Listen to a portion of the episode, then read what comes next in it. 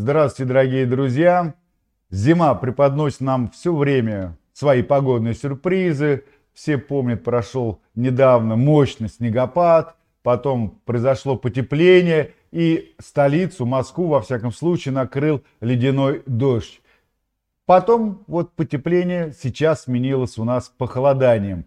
Видим, что погоду лихорадит. Так вот, интересно, какие еще сюрпризы готовит нам зима уходящая, какой будет весна, да и вообще о, погоде предлагаю нам всем поговорить вместе с научным руководителем Гидромедцентра России, с Романом Вильфандом. Роман Меделевич, здравствуйте, рад вас видеть в нашем эфире.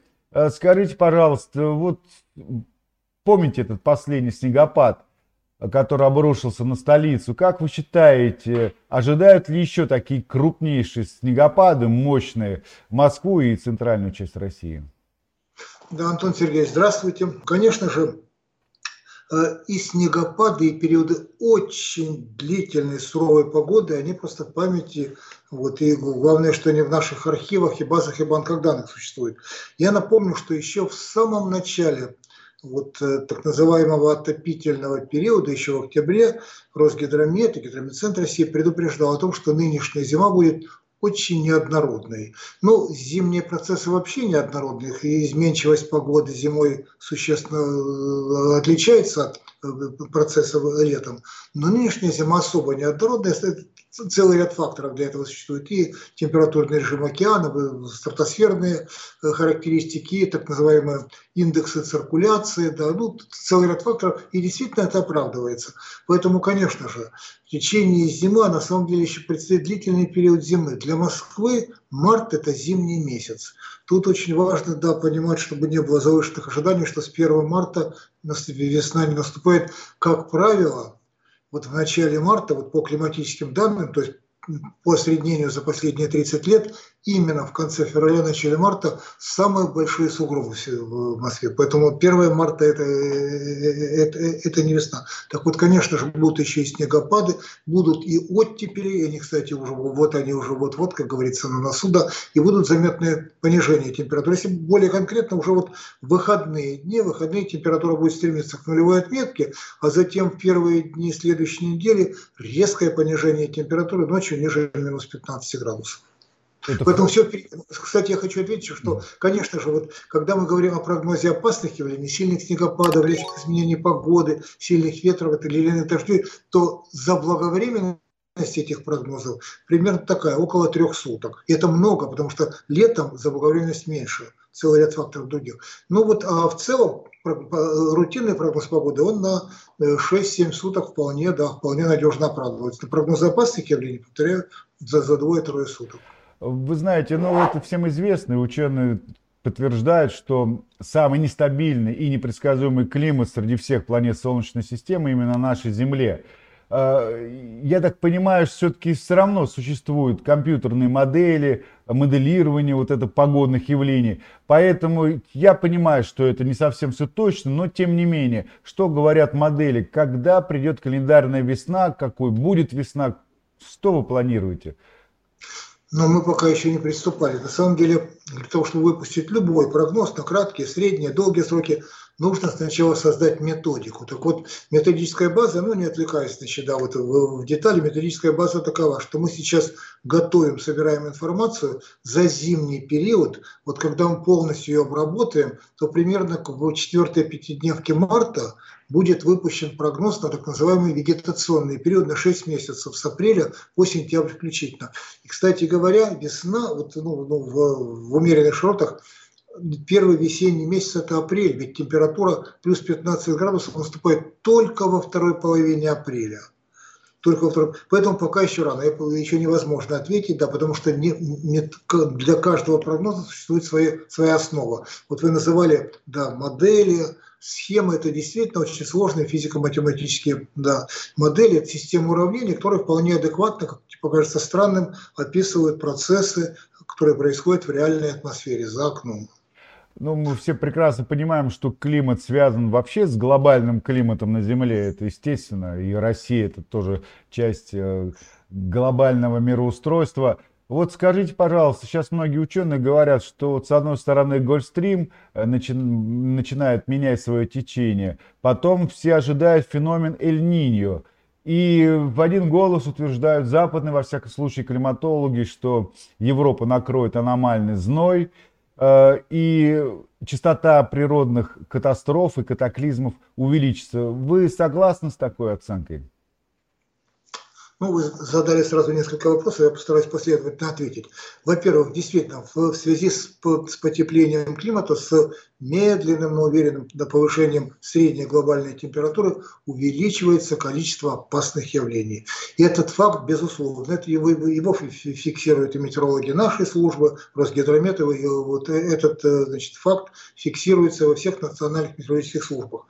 Увеличивается количество как засушливых, жарких событий, так и очень сильных да, значит, осадков, ну, зимой снег, со снегом, да, летом осадков, которые просто препятствуют нормальной жизнедеятельности, угрожают жизни человека. Увеличивается количество э, шквалов, увеличивается количество так называемых волн тепла. На самом деле это ласковое название, очень опасное явление, когда температура летом превышает норму на 5-7 градусов и продолжительность этого периода больше 5 дней. Это очень негативное влияние ну, на все, и на сельское хозяйство, главным образом на здоровье человека. И многие другие, вот повторяемость этих вот экстремальных событий увеличивается, а повторяемость нормальной, в кавычках, погоды уменьшается. И получается, что климат медленно, да, температура медленно повышается, и на фоне вот этого тренда увеличивающейся амплитуды погодных событий, вот о которых я э, говорю. Это первое. Теперь второе. Значит, Гольфстрим. Ну, на самом деле, очень много в течение длительного периода, да, значит, эти вот э, обсуждения э, динамики Гольфстрима, да, существуют. Вот первое научное исследование было выполнено немецким исследователем Лесгафтом еще где-то вот в конце XIX века. И вот там было показано, что существует динамика, колебания и скорости, и, и, и температуры гольфстрима. Если в двух словах, гольф, ну вот точка зрения большинства ученых, океанологов, гольфстрим был, есть и будет. Почему? Потому что существуют физические основы для его существования. Ну, очень кратко интенсивный прогрев э, водных масс в районе Мексиканского залива, Карибского бассейна приводит к тому, что температура воды там становится очень высокой. Кстати, там нет течения, поэтому там, да, вот, ну, что называется, прогревается здорово э, э, эти акватории. На севере, не нужно доказывать, в любое время года, и зимой, и летом гораздо холоднее. Температура воды вот в Северном Ледовитом океане, на севере Атлантического океана холоднее, чем на экваторе, существенно холоднее. Возникает градиент, то есть различие температур, которое заставляет, ну, по, там, по второму началу динамики перемещаться вот эти вот водные массы от юга к северу. Но существует еще и вращение Земли, так называемые отклоняющие силы Королиса, когда не строго с юга на север происходит перемещение, вот, значит, с юга э, с юго-запада на северо-восток. Вот это, на самом деле, течение называется Североатлантическое, Гольфстрим – это его часть. Так вот, колебания, динамика, да, она, это всегда существовала и будет существовать, но Гольфстрим неизбежен, просто физически вот, вот эти факторы, они неизбежны. Существует целый ряд дополнительных факторов. Да, конечно же, происходит таяние льда в Северном Ледовитом океане. Конечно же, холодная пресная вода, она действительно может сказываться на том временно, кратковременно, что вот, да, влияние Гольфстрима будет не так эффективно, потому что ну, теория такова, что водные массы будут да. Но не, оста... но не остановится Гольфстрим. Это исключено просто, да, это исключено. Понимаете, это, это кратко, это ярко тогда можно, да, вот, да, через год, через 10 лет, через 30 лет, да. Понимаете, ну, к этому даже э, без сарказма, просто с иронией относишься, да. Этого быть не может, потому что, опять-таки, вот, вот существует, вот есть второе начало термодинамики, вообще вот вся метеорология, океанология базируется на фундаментальных законах физики. Ну вот эти вот законы они не позволяют да, говорить о том, что да, гольфстрима не будет. будет. А, а ожидается ли вот этот феномен Эль-Ниньо? Это вообще-то расскажите в двух словах об этом феномене, феномене и ждать ли нам его? Значит, феномен Эль-Ниньо. Ну, во-первых, в переводе, это, это, это испанское наименование, означает это святой мальчик или рождественский мальчик. Дело в том, что Эль-Ниньо – это ситуация, когда поверхностные воды экваториальных э, районов востока Тихого океана начинают да, повышаться, температура повышается. В этих случаях, да, планктон, который живет в холодной воде, в холодном перуанском течении, уходит, и рыба уходит вслед за планктоном. И вот рыбаки заметили тоже уже там лет 150 тому назад, что вот бывает вот периодически повышение температуры, и да, вот рыба, кстати говоря, если вы увидите, что на полках магазинов нет анчоусов, значит наступил эль потому что именно в этом, да, в этом перуанском течении водится. Интересное наблюдение. Да, и, и, и просто несколько раз подряд рыбы, рыбаки замечали, да, что ну так уж случайно совпало, что это явление, явление значит, начиналось в декабре, поэтому его и назвали рождественский мальчик, ну ближе к Рождеству. Вот. Э, а, а, значит, противоположное явление лянине, когда начинается понижение температуры, еще более заметное понижение в этом холодном течении, это, естественно, это девочка лянине. Так вот, Эль-Ниньо это действительно феномен. Это феномен. Он приводит к тому, что сначала вот экваториальные, в восточной акватории экваториального Тихого океана значит, да, теплеют, затем это тепло распространяется вот в другие регионы экваториального и Тихого океана, а затем на весь мировой океан, и даже теплеет и в нетропические широты. А теплоемкость воды в 4 раза больше, чем теплоемкость воздуха. Плотность в десят, просто в несколько десятков, на два порядка больше, чем воды, чем воздуха.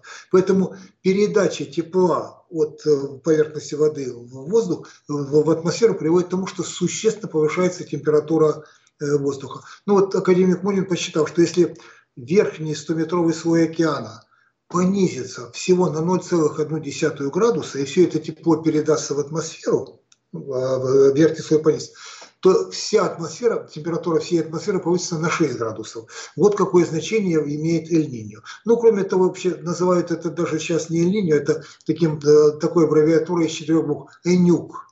Так вот нам ждать интересно, как вы считаете, будет? Эль-Ниньо южное колебание, да. Так вот, Эль-Ниньо, да, тут, тут формируются, значит, свои, значит, да, траектории воздушной массы переносятся с запада, с западного полушария, восточное, с восточного в западное в случае Эль-Ниньо. Так вот, ситуация сейчас такова, что с мая прошлого года, с мая 23 года Эль-Ниньо было зафиксировано, оно очень мощное.